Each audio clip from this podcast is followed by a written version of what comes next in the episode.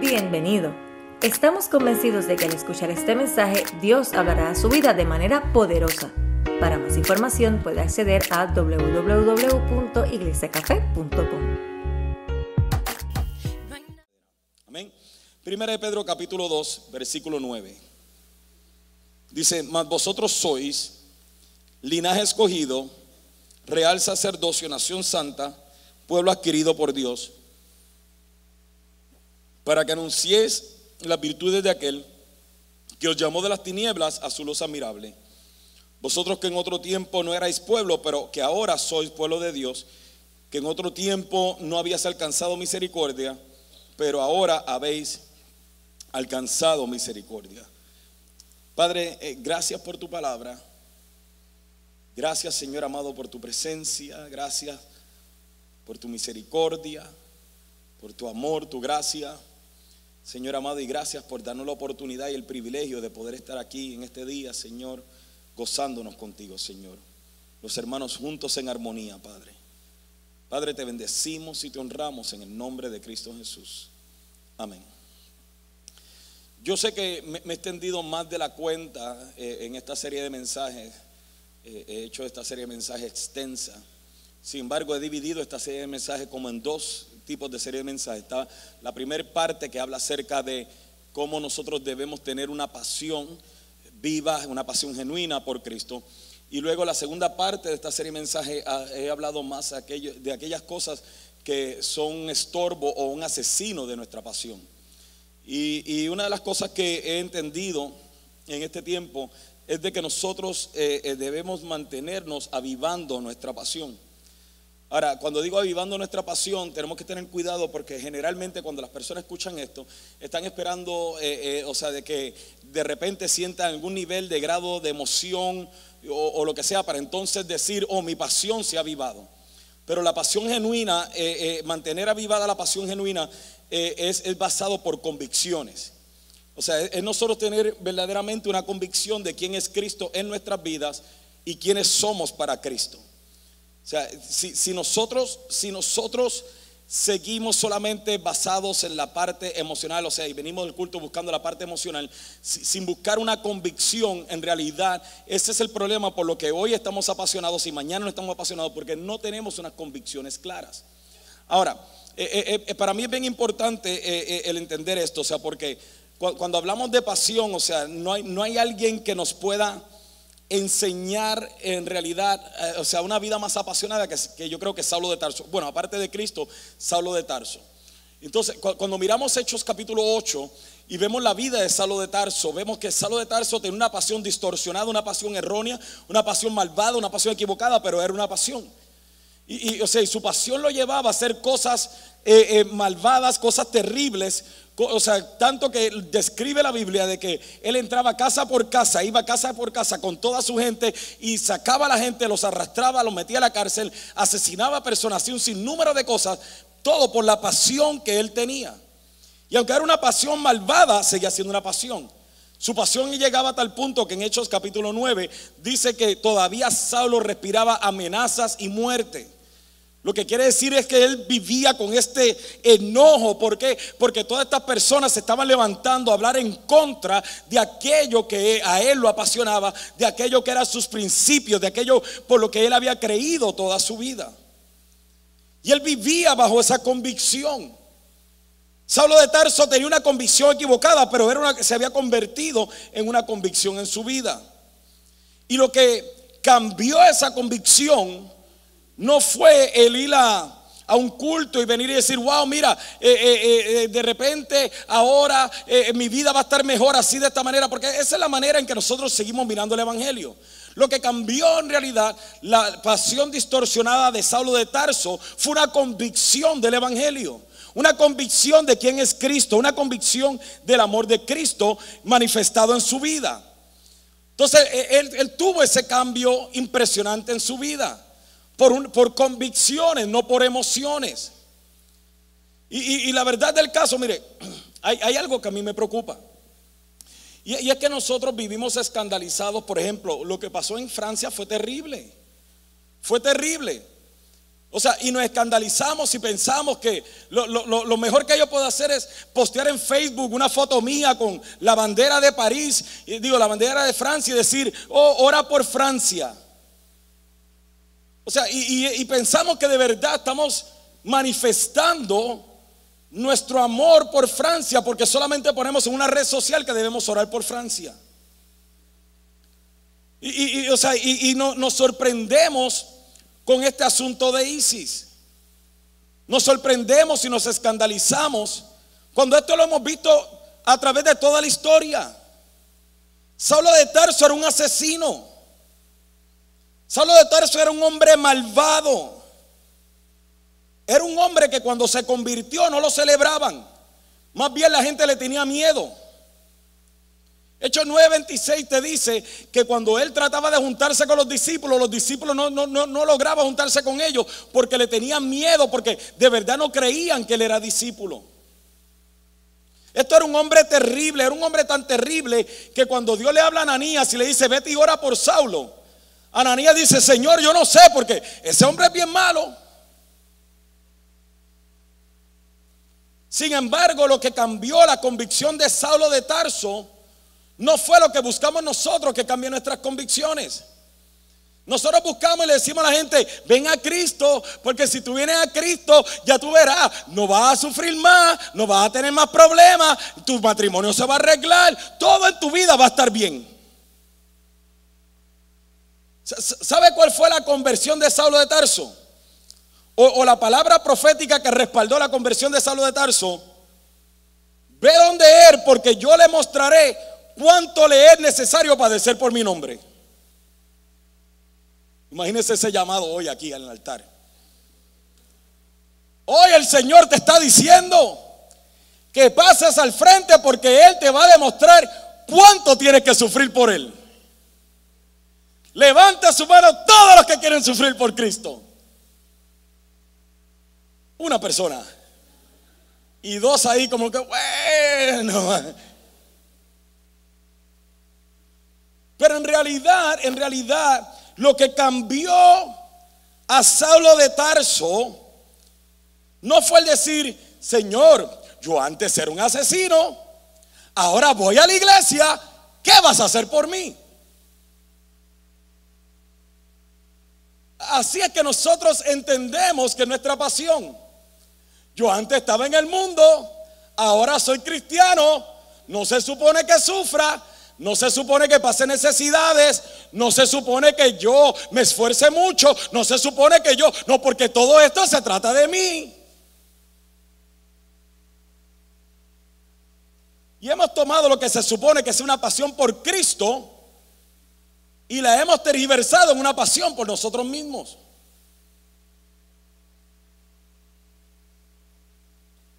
Saulo de Tarso lo que lo cambió no, no solamente fue, escúcheme, no, no quiero entrar mucho en esto porque quiero hablar de esto unas cuantas semanas.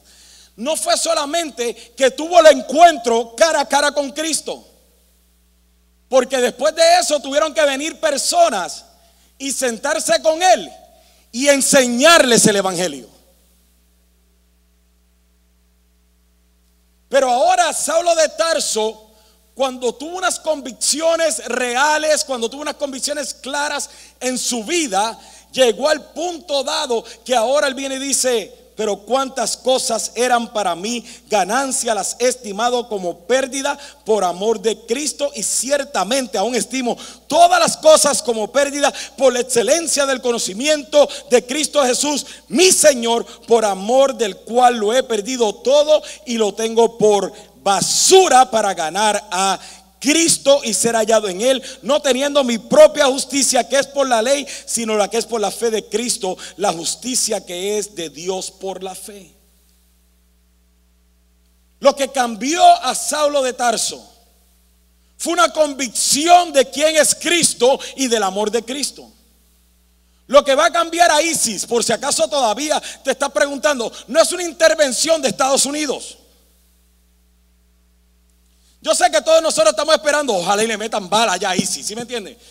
Yo, yo sé que sí. La verdad del caso no se siente aquí como, no, yo no, no, también usted. Pero lo que verdaderamente va a cambiar a Isis es lo mismo que cambia a Saulo de Tarso, es lo mismo que cambia el corazón más malvado, es lo mismo que cambia el drogadicto, es lo mismo que cambia la prostituta, es lo mismo que cambia el orgulloso, es lo mismo que cambia el rebelde. Lo que cambiará el corazón de Isis y de toda persona y de toda esta generación es la convicción de que Cristo es real y que Cristo nos ama y de que Cristo entregó su vida a la cruz del Calvario por nosotros. Eso es lo que cambiará a esta generación. Entonces, no, no, no tratemos porque nos molesta, o sea, de que Isis, yo no estoy de acuerdo con Isis, al contrario, me repugna la manera en que ellos operan. Tienen una pasión distorsionada. Pero la maldad seguirá levantándose mientras los que sepan, sepan hacer el bien no lo hagan. Entonces, quita tu bandera de Francia, de Facebook, si no estás dispuesto a comunicarle este evangelio a nadie.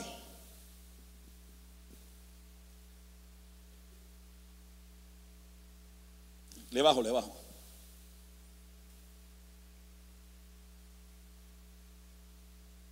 Saulo de Tarso tuvo una convicción tan clara de, quién escrito que en Filipenses capítulo 3, versículo 12, lo que te leí fue Filipenses 3, 10, pero Filipenses capítulo 3, versículo 12. Put, it on. Filipenses 3, 12.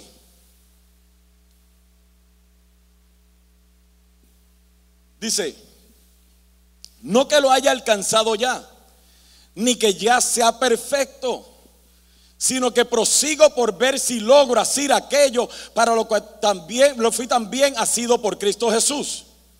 Keep going. Hermanos, yo mismo no pretendo haberlo ya alcanzado, pero una cosa hago, olvidando ciertamente lo que queda atrás y extendiéndome, eh, eh, eh, por favor entienda algo de este versículo. Porque este versículo generalmente se interpreta de que, mira, Tú no la has alcanzado ya, pero olvídate de todo lo grave que te pasó en el pasado. Acaba de perdonar a tu esposo, acaba de perdonar a tu ex esposa, acaba de perdonar a toda esta gente y entonces sigue hacia adelante. Eso no está hablando de eso. Pablo está diciendo todo esto que yo valoraba, todo esto que era una convicción, toda esta pasión malvada, todas estas convicciones malvadas que estaban dentro de mí, que han compuesto quien yo soy. Yo me he olvidado de eso. ¿Por qué? Porque veo que frente mío tengo algo mejor que se llama Cristo Jesús. De eso es lo que está hablando.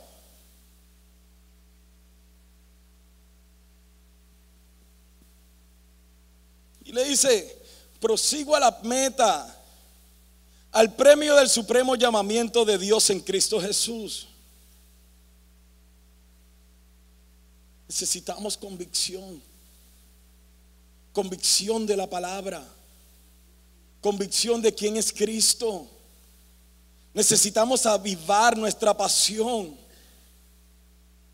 No podemos seguir, escúcheme, no podemos seguir en este conformismo que vivimos. No, podemos seguir en este. Y usted dice, no, yo no soy conformista, yo tengo sueños y metas. Escúchame, escúchame. Si, si, tu, si tu visión para la vida es trabajar en una profesión, venir y trabajar 30 años para retirarte de esa empresa, tener el 401k lleno hasta el máximo, retirarte para tomar, si no sabes qué es 401k, no te preocupes, siga hacia adelante el mensaje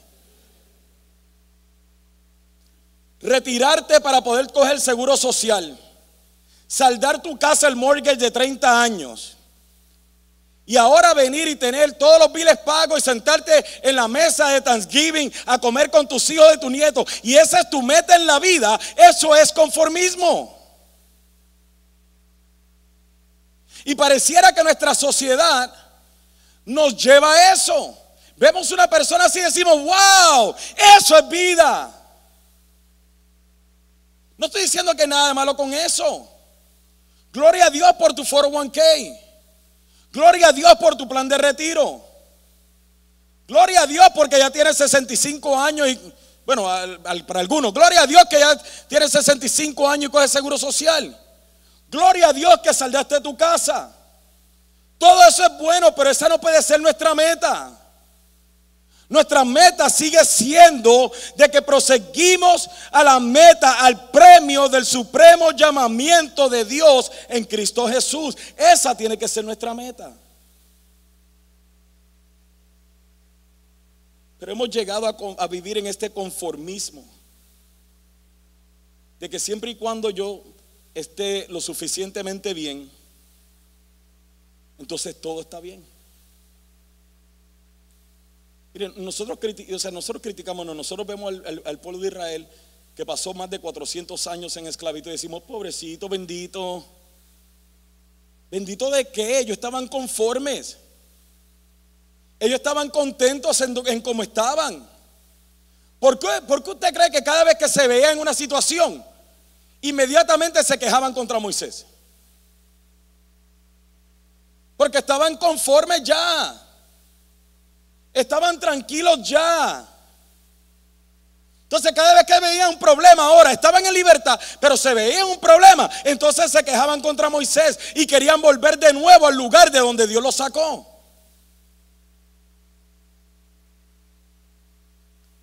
Es bien fácil regresar al lugar de donde Dios nos sacó cuando no tenemos convicciones claras. Mire, mire, para que tenga una idea, vaya a Números capítulo 11.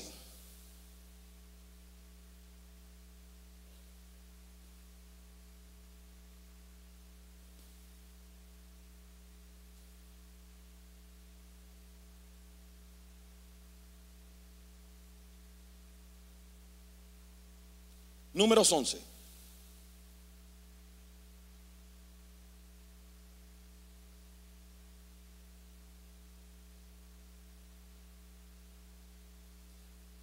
Mira el versículo 4.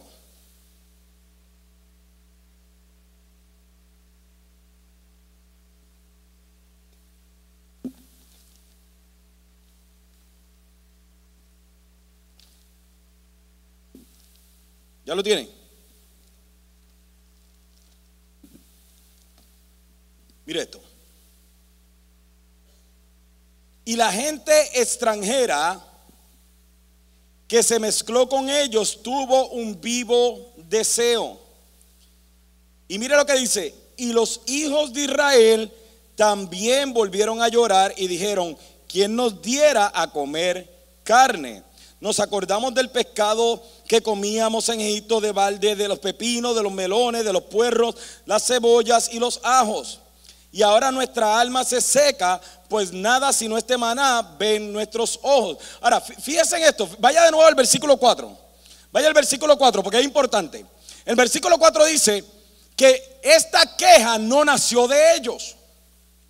Esta queja nació cuando la gente extranjera se mezcló con ellos y ellos, los extranjeros, tenían un vivo deseo. Los extranjeros que se mezclaron querían comer carne y comenzaron a decirle a esta gente, ay mira, debiéramos comer carne. ¿Y por qué no comemos carne? Y dijeron, oye, es verdad, Señor, ¿por qué no nos das carne?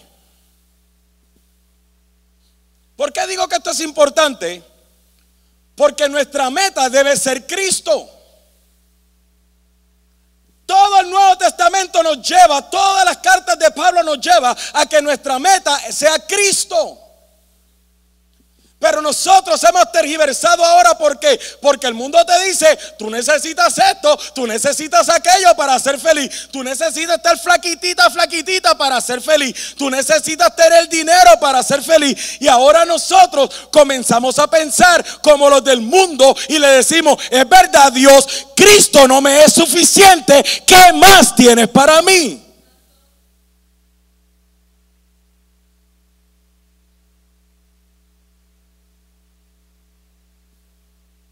Y no sabemos, eh, eh, porque escúchame, por favor, escúchame. Una persona mundana no es la persona que se viste de acuerdo a como tú no estás de acuerdo.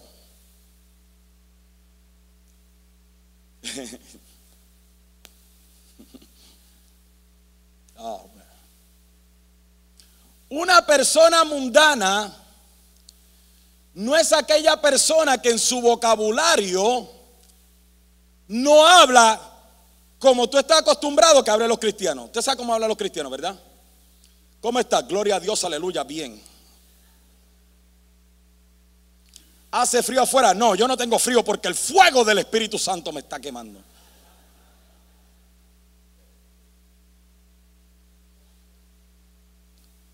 Una persona mundana, nos dice Filipenses, capítulo 3, versículo 17, hermanos, ser imitadores de mí y mirar los que así se conducen, según el ejemplo que tenéis en nosotros, porque por ahí andan muchos de los cuales os dije muchas veces, y aún ahora lo digo llorando, que son enemigos de la cruz. ¿Quiénes son enemigos de la cruz? Los que adoran más el mundo. Dice de la cruz de Cristo, el fin de los cuales será perdición, cuyo Dios es el vientre y cuya gloria es su vergüenza, vergüenza que solo solo, solo piensan en lo terrenal.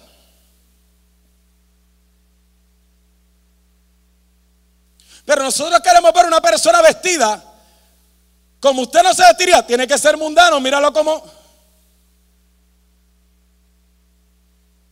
una persona mundana es aquella que el mundo es su Dios y no Cristo.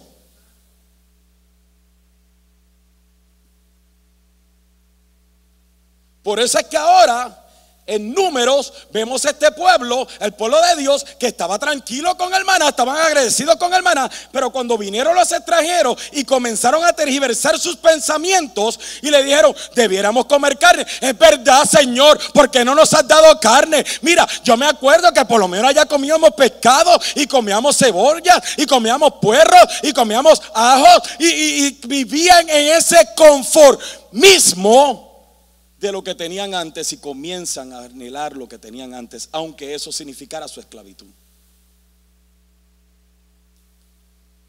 Para algunas personas es más fácil vivir en esclavitud que vivir en libertad. Porque vivir en libertad o sea, significa de que nosotros tenemos que vivir bajo las consecuencias de nuestras decisiones. Y vivir en esclavitud del celular es no apagarlo cuando entra a la iglesia. I'm just kidding, estoy jugando, Jacob, estoy jugando. El pueblo de Israel estaba en, tal conformismo que en Ezequiel 37, vaya conmigo Ezequiel 37, ahí es que voy a basar el resto de este mensaje.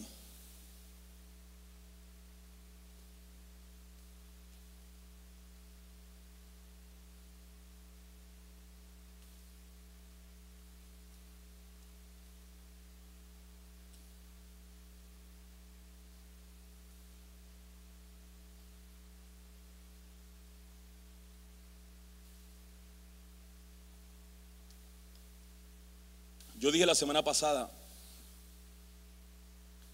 que nosotros no podemos seguir dependiendo de Dios para que Dios nos ayude en nuestra conformidad.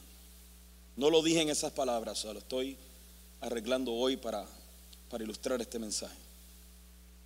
No podemos seguir buscando a Dios para que nos ayude en nuestra conformidad, para vivir en comodidad. El versículo 30, capítulo 37, el versículo 11 dice, me dijo luego, hijo de hombre, todos estos huesos son la casa de Israel. He aquí ellos dicen, nuestros huesos se secaron y pereció nuestra esperanza y somos del todo destruidos. Ya vivían conformes en su situación o resignados en su situación. Y es terrible es terrible cuando nosotros venimos, nos estamos quejando de algo todo el tiempo y no estamos dispuestos a hacer nada por cambiarlo.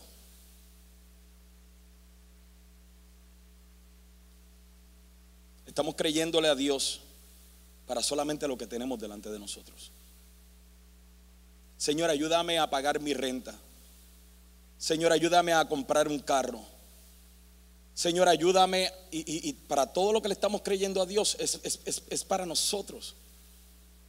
Nuestras oraciones son más basadas en nosotros y en lo que yo quiero para yo vivir conforme aquí que en cualquier otra cosa. Yo, yo lo pregunté la semana pasada y me atrevo a preguntarlo ahora de nuevo. ¿Cuándo fue la última vez que le creíste a Dios para algo sobrenatural? ¿Cuándo fue la última vez que le creíste a Dios para que impactara tu vida? Para, para, para impactar la vida de alguien más. ¿Cuándo fue la última vez que le creíste a Dios para que te use para comunicar el Evangelio a alguien? ¿Cuándo fue la última vez que pusiste tu mano sobre un compañero de trabajo que estaba enfermo, creyendo que Dios lo sanaría para la gloria y honra de él? ¿Sabe por qué no pensamos esas cosas? Porque todo lo que hacemos es estorbar el cielo para que nos dé a nosotros mismos. Y, ya, no, ya, ya no dependemos de Dios para lo sobrenatural, sino que dependemos de Dios para que me ayude a mí. Mire esto, mire esto. Mira el versículo 1 y 2 de Ezequiel 37.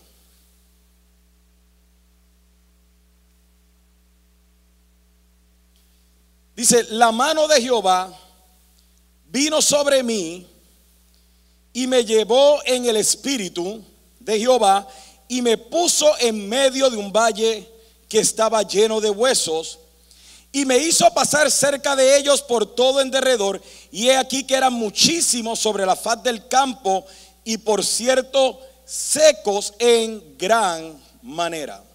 Ok, ahora vamos a analizar esto un momentito porque yo tengo un problema con esos versículos.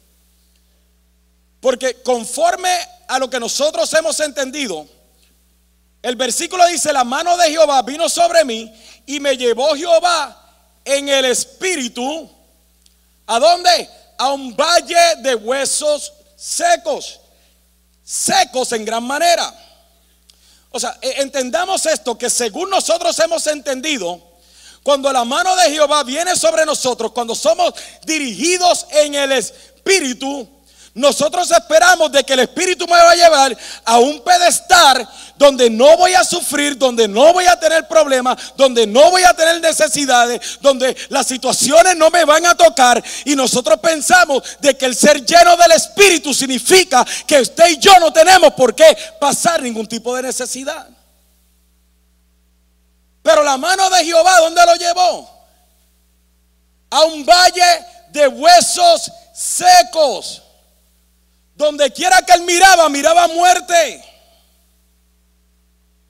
Donde quiera que miraba, miraba, miraba desesperanza. Yo no sé si es una palabra, pero usted me entiende. ¿Cómo? Yo, yo, yo siendo Ezequiel digo, ¿cómo es que tu mano me toma? Y en el Espíritu me lleva a un lugar y me siembras en medio de un lugar de muerte.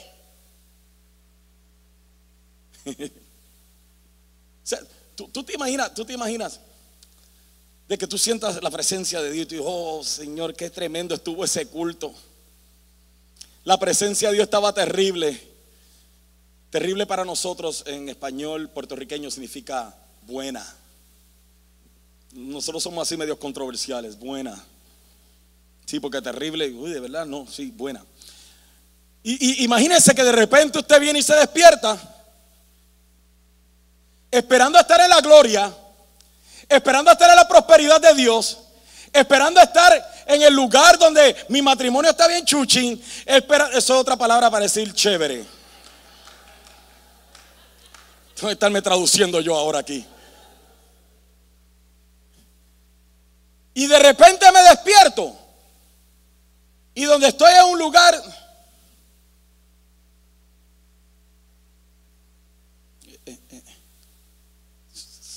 Esto no era lo que yo esperaba. Ciertamente, cuando vi que tu mano me tomó y tu espíritu me llevó y me pusiste en un lugar, lo menos que yo esperaba era que tú me pusieras en un lugar de muerte en nuestro razonamiento no podemos llegar a pensar de que Dios nos dirija a un lugar donde todo lo que vemos alrededor es problema. No entiendo por qué no lo llegamos a pensar porque cuando el Espíritu vino y llevó a Cristo, lo llevó al desierto a ser tentado por el diablo. No entiendo por qué. Porque cuando el Espíritu vino sobre Saulo de Tarso, ahora Saulo de Tarso, su resumen no es un resumen de cuánto dinero tiene o cuántas casas compró, sino que su resumen fue azotes, naufragios, apedreadas, golpes, desalojos, me dejaron moribundo. Ese es el resumen de Saulo. Y muchos de nosotros nos preguntamos, ¿por qué estoy en la situación en la que estoy? Yo pensaba que cuando yo le entregara mi vida a Cristo, que todos mis problemas se iban a acabar. Digo, yo no pensaba, eso lo estoy hablando. O sea, pensamos que cuando le entregamos nuestra vida a Cristo, nuestro matrimonio ya no tiene por qué sufrir. Usted, ha estado en esas situaciones en las que cuando usted se despierta, usted dice que sea una pesadilla, que sea una pesadilla, que ¿alguna de ustedes le ha pasado eso? O sea, una situación tan dura que te quedas dormido de noche y cuando te levantas por la mañana tú estás rogándole a Dios no que esto sea una pesadilla para encontrarte, encontrarte con que no, no es una pesadilla. Y cuando miras alrededor todo lo que ves es falta de esperanza. No hay esperanza por ninguna, no hay esperanza de vida por ninguna parte. Y lo primero que comenzamos a preguntar no es ¿por qué? ¿Dónde está Dios en este momento? ¿Dónde está Dios ahora que mis hijos están en una situación que a decir verdad yo no encuentro cómo ellos tendrán salida de ella? ¿Dónde está Dios ahora que mi matrimonio se está deshaciendo y cada vez siento que vamos de mal en peor?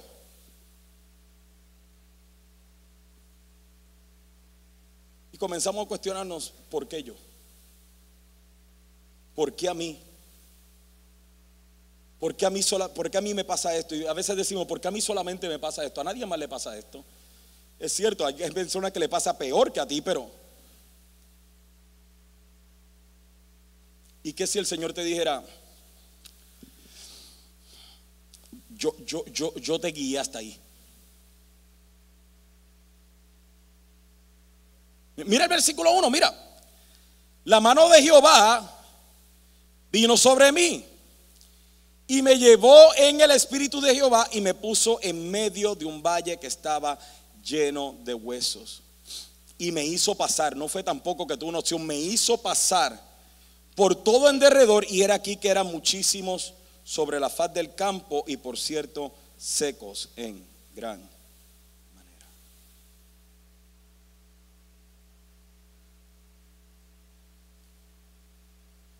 Señor, ¿por qué a mí? ¿Por qué?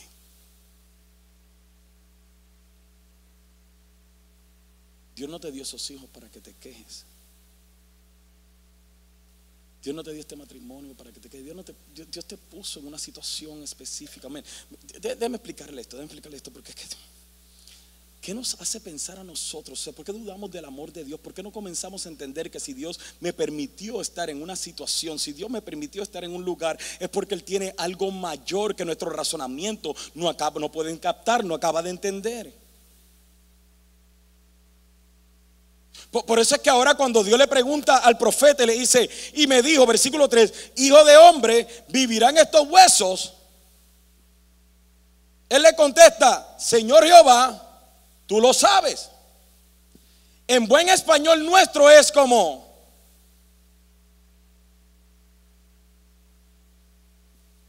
No sé. No sé, Señor, no sé. O sea, tú estás metido en una situación en tu matrimonio. Imagínate a Dios diciéndote, ¿tú crees que yo puedo restaurar eso? ¿Cuántos matrimonios hay aquí ahora mismo? Que su contestación fuera, no sé.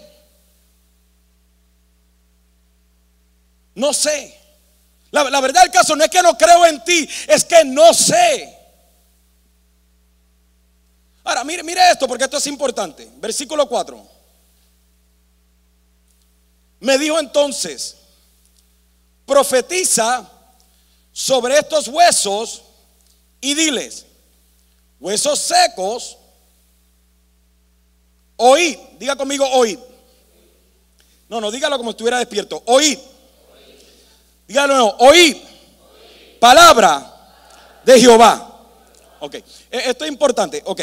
Por favor, no, no, no te pienses, este no va a ser el culto en donde yo te voy a venir y te voy a decir, grita y profetiza sobre tus huesos secos, de que tú verás, de que no, no, no, no, no, no, no. Este, este no es ese culto, este no es ese culto. Este es el culto donde tú tienes que acabar de entender que si Dios te plantó en esa familia, que si Dios te plantó en ese matrimonio, que si Dios te plantó en ese trabajo, que si Dios te plantó en esa comunidad, que si Dios te plantó en esa iglesia, que si Dios te plantó en esa profesión, que si Dios te dio a esos hijos, es porque te plantó en un valle de huesos secos que necesita escuchar palabra de Jehová. Que la palabra de Jehová es lo que trae vida a todos los huesos secos. Es la palabra de Jehová. Él no le dijo profetízale en tus emociones. Él no le dijo, mira, ¿sabes qué? Porque este es el problema de la iglesia. Este es el problema de la iglesia. Nosotros vemos la profecía como la manera en que venimos y alguien nos va a leer el futuro. Yo creo en la palabra profética. Yo creo en el ministerio profético. Pero yo creo en el evangelio. Y yo creo que la palabra del Evangelio que marcó la vida de Saulo de Tarso, la palabra del Evangelio que cambió naciones, la palabra del Evangelio que cambió a toda la ciudad de Samaria, la palabra del Evangelio que cambió a toda Judea, la palabra del Evangelio que me cambió a mí, la palabra del Evangelio que sanó a mi matrimonio, que restauró mi matrimonio, la palabra del Evangelio que sanó el riñón de mi hijo, es la misma palabra del Evangelio que la gente que está a nuestro alrededor necesita escuchar de nosotros. Pero como estamos tan enfocados en nosotros,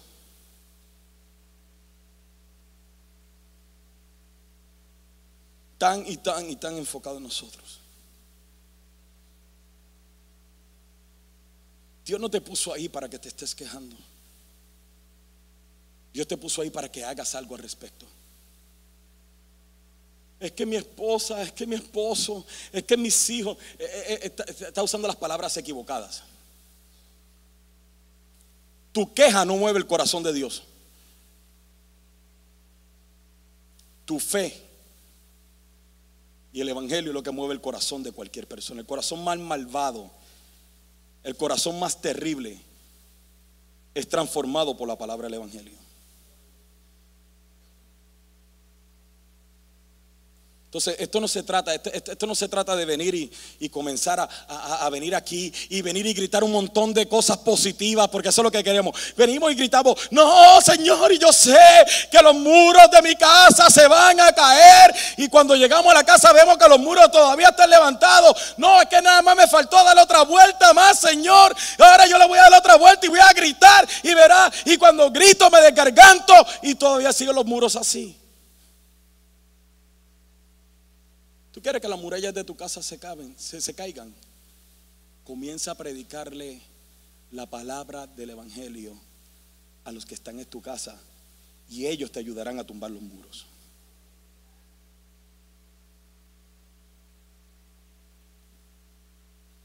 Eh, Por favor entienda.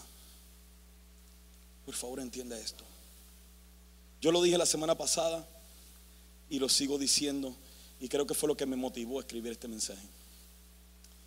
No es otro mensaje más lo que necesitamos. ¿Cuántos mensajes de perdonar hemos escuchado y no y seguimos sin perdonar? ¿Cuántos mensajes de, de- de venir y levantarnos y servir hemos escuchado y seguimos tranquilos, conformes en nuestras bancas, como si nada, como que el mundo pasa? Nos queremos quejar de ISIS, no hacemos nada al respecto. Nos quejamos del matrimonio, no hacemos nada al respecto. Nos quejamos de los hijos, no hacemos nada al respecto. Los niños siguen como quieren sus tabletas. Los niños como quiera siguen jugando en sus juegos. Los niños siguen sin escuchar palabra. Los padres siguen dependiendo de que ojalá ahí en Cafequín le enseñen la palabra al nene porque se está portando mal en la escuela. Cuando Dios te sembró a ti en medio de esa familia para que seas tú quien le comuniques el mensaje del Evangelio a tus hijos.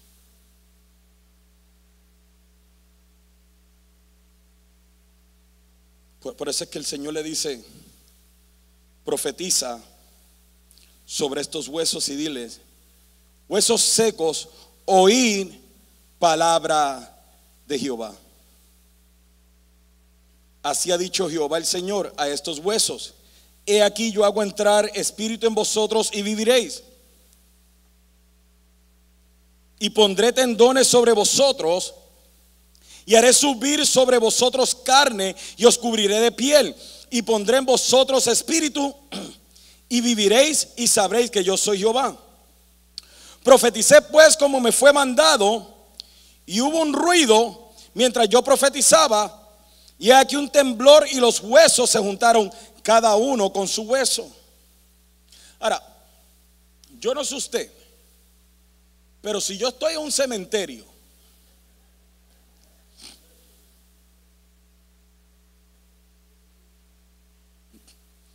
si yo estoy en un cementerio y yo veo un montón de huesos y, esqueletos y todo lo demás, y yo vengo y digo algo, y se empiezan a mover.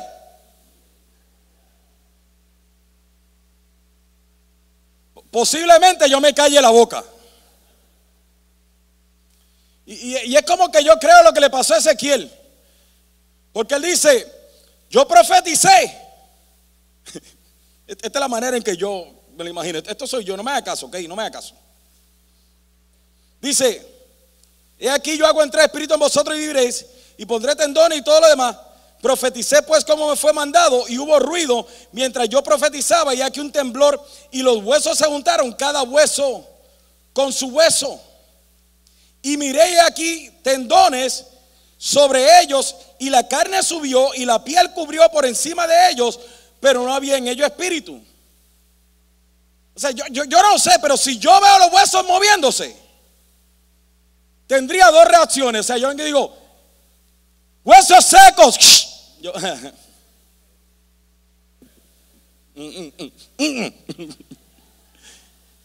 Pero si veo que comienzan a moverse y a juntarse, lo, lo, más seguro yo salgo corriendo.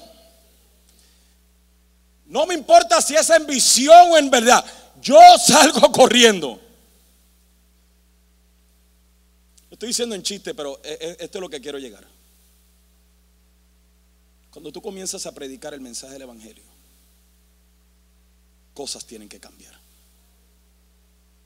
Lo muerto comienza a cobrar vida. Entiende esto, por favor, entiende esto.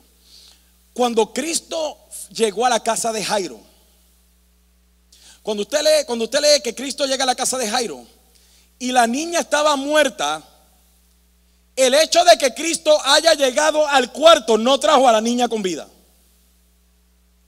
Y dice la Biblia que la tomó de la mano. Y con tocarla, todavía la niña no cobró vida. ¿Cuándo fue que la niña cobró vida?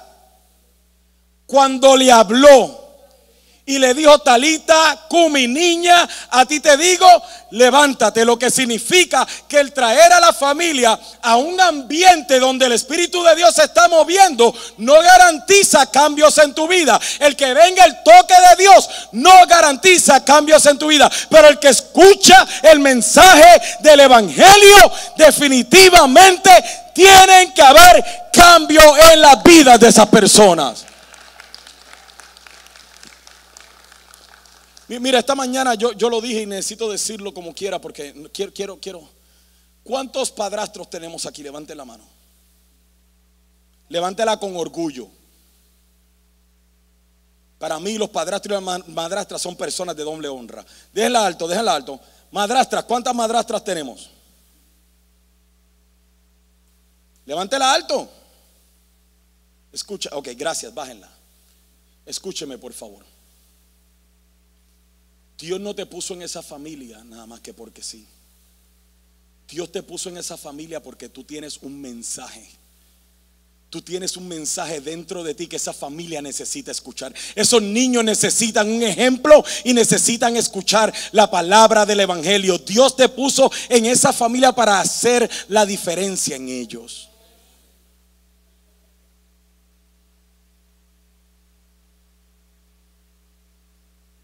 Por eso es que le dice, huesos secos, oír palabra de Jehová. Y se juntaron. Y vio tendones y salió piel. Y había un cuerpo, pero no había vida. Y aquí es la parte que usted está diciendo, ah, por eso predica ahora, manda. Cuando esto sucede, cualquier persona quisiera rendirse ya. Usted sabe cuando usted ha pasado por estas situaciones que usted dice, ahora sí, de verdad, esta es la vez, ahora sí que mi matrimonio va a estar bien. Ahora sí que mi vida va a estar bien y usted ve que de repente como que la cosa se estanca o a veces hasta se pone peor. Yo imagino a Ezequiel diciendo, wow, mira.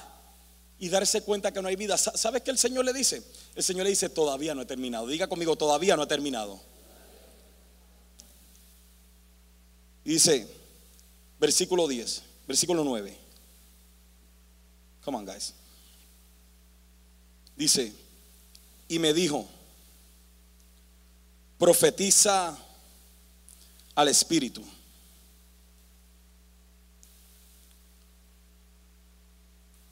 Déjeme leerlo de nuevo porque me perdí de momento. Estos muchachos me distrajeron. Dice versículo 9. Y me dijo, profetiza al Espíritu, profetiza hijo de hombre y di al Espíritu. Así ha dicho Jehová el Señor, Espíritu ven de los cuatro vientos y sopla sobre estos muertos y vivirán. Y profeticé como me había mandado. Y entró Espíritu en ellos y vivieron y estuvieron sobre sus pies un ejército grande en extremo. Lo que quiero llegar es a esto. Cuando tú piensas que ya se terminó, no es que se ha terminado, todavía hay más trabajo que hacer. Cuando tú piensas que ya, porque ya viste algunos cambios realizados, ahí ya se acabó, todavía no se ha acabado, todavía hay cambios que hacer. Y tu dependencia en el Señor o sea, más bien, y tú tienes que continuar dependiendo del Señor. Tus lágrimas no lo van a resolver. Tu manipulación no lo va a hacer. Tu coraje puede romper platos, tirar puertas. Nada de eso va a cambiar tu casa. Lo que va a cambiar tu casa y lo que tiene el poder de cambiar tu casa es el mismo mensaje que cambió el corazón de Saulo de Tarso es el mismo mensaje que es capaz de cambiar los corazones más malvados, los corazones más endurecidos. Es el mensaje del Evangelio. yo, era un hombre que yo maldecía a Dios. Y, mi esposa me decía, un día yo sé que Dios te va a cambiar. Y yo, ¿qué Dios? Y pi, pi, pi, pi. Y echaba serpientes y escorpiones. Humberto está ahí, él le puede decir. Y cualquiera diría, ese hombre no lo cambia a nadie. Pero cuando escuché el mensaje del Evangelio, estos huesos secos no solamente cobraron vida, sino que fueron llenos del Espíritu Santo. Escúchame, cuando la gente escucha que siendo en forma de Dios no estimó el ser igual a Dios como cosa que aferrarse, sino que se despojó a sí mismo, tomando forma de hombre y aún estando en la condición de hombre, se humilló hasta la muerte y muerte de cruz. Cuando la gente entiende que siendo Dios vino al mundo ser igual y caminar entre nosotros, para entregar su vida por nosotros. Cuando la gente entiende que herido fue por nuestras rebeliones, molido fue por nuestros pecados, que fue el castigo de mi paz que fue sobre él. Cuando la gente entiende que recibió mis azotes, que recibió mis golpes, que recibió mi humillación, que recibió mis clavos, que recibió la corona de espina que era para mí, que recibió la cruz que me merecía yo. Cuando la gente entiende el amor de Dios,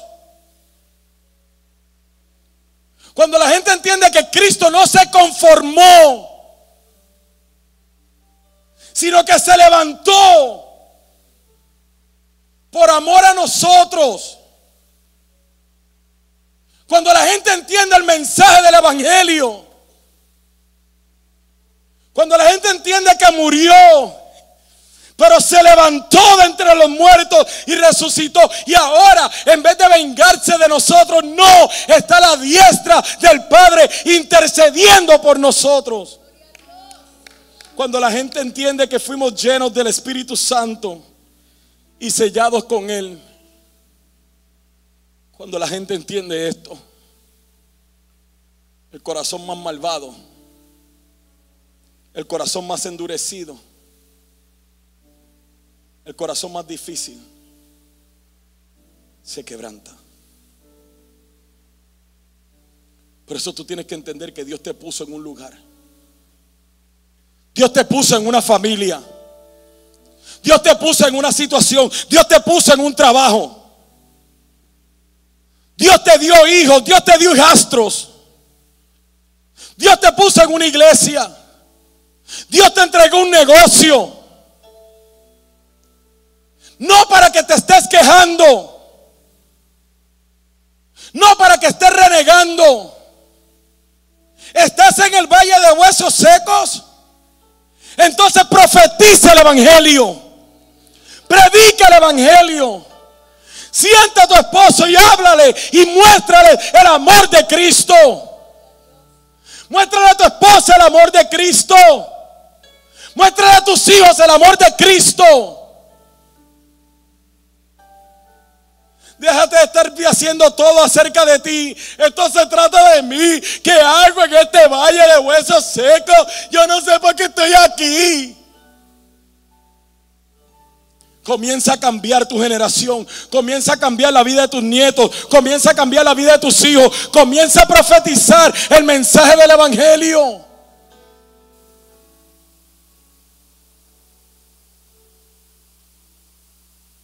Porque a la postre quien está hablando aquí es de nosotros.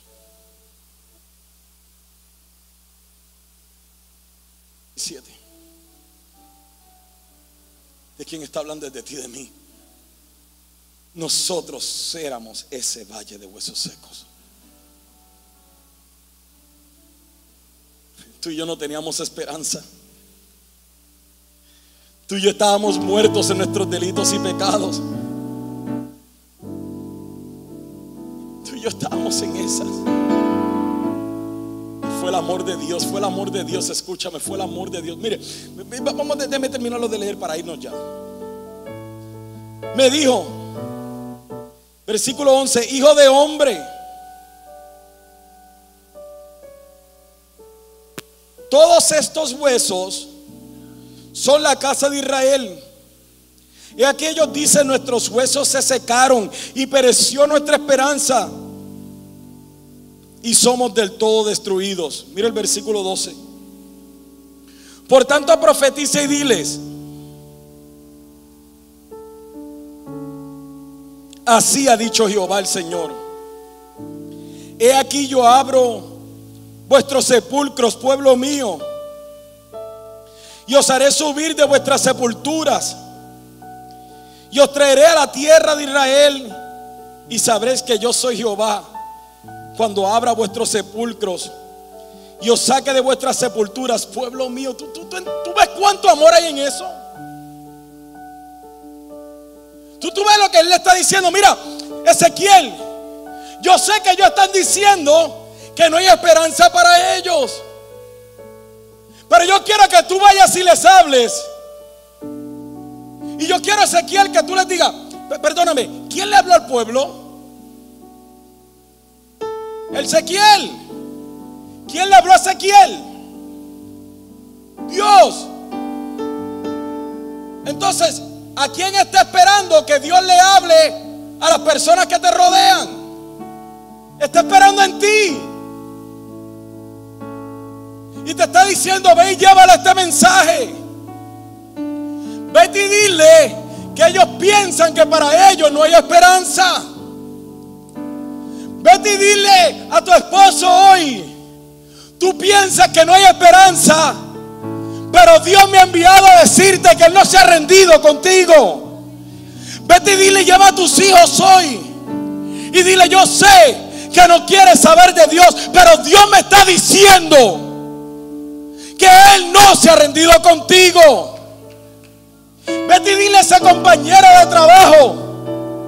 Yo sé que tú me tratas mal y que no te llevas bien con los cristianos. Pero Dios me ha enviado a decirte que Él no se ha rendido contigo. Mire el amor que Ezequiel, que Dios usa con Ezequiel, le dice, ellos piensan que ellos van a morir así y que se han perdido sus esperanzas. Pero vete y dile que yo abro sus sepulcros. Vete y dile que yo los saco de su sepultura. Vete y dile que son pueblo mío. Oh my God, tú eres el pueblo de Dios. Dale un aplauso fuerte al Señor.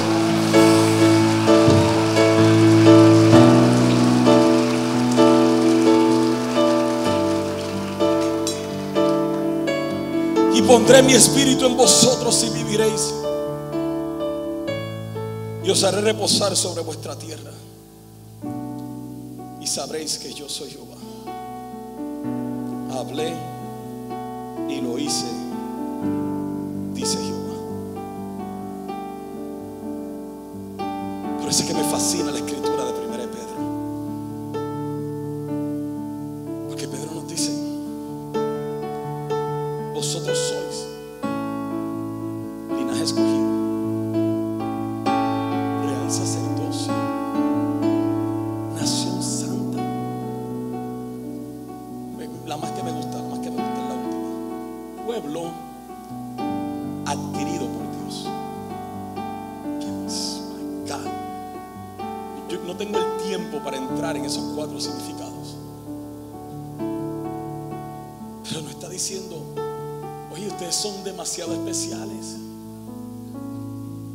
Ustedes son demasiado importantes.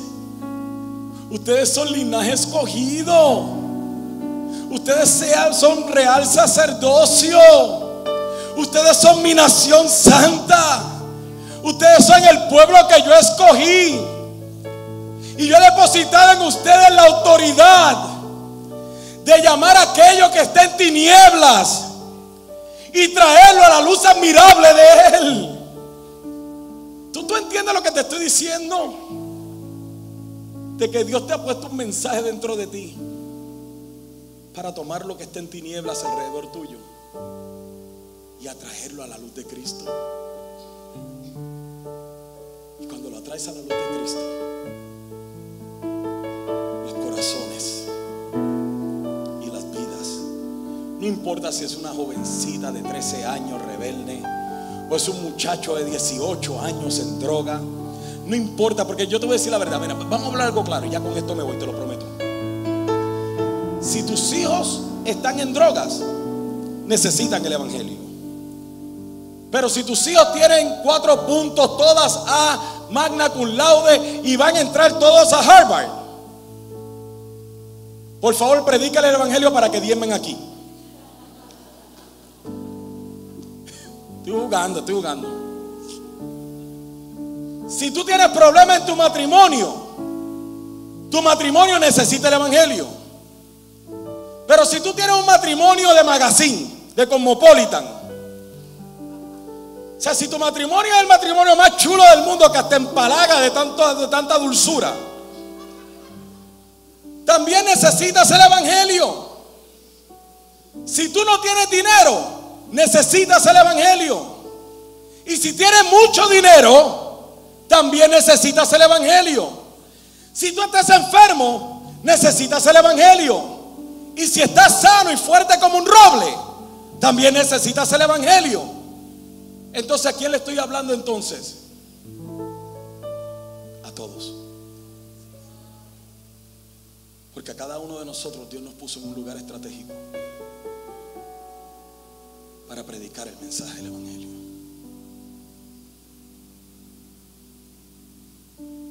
Dios ha puesto en ti el mensaje y la autoridad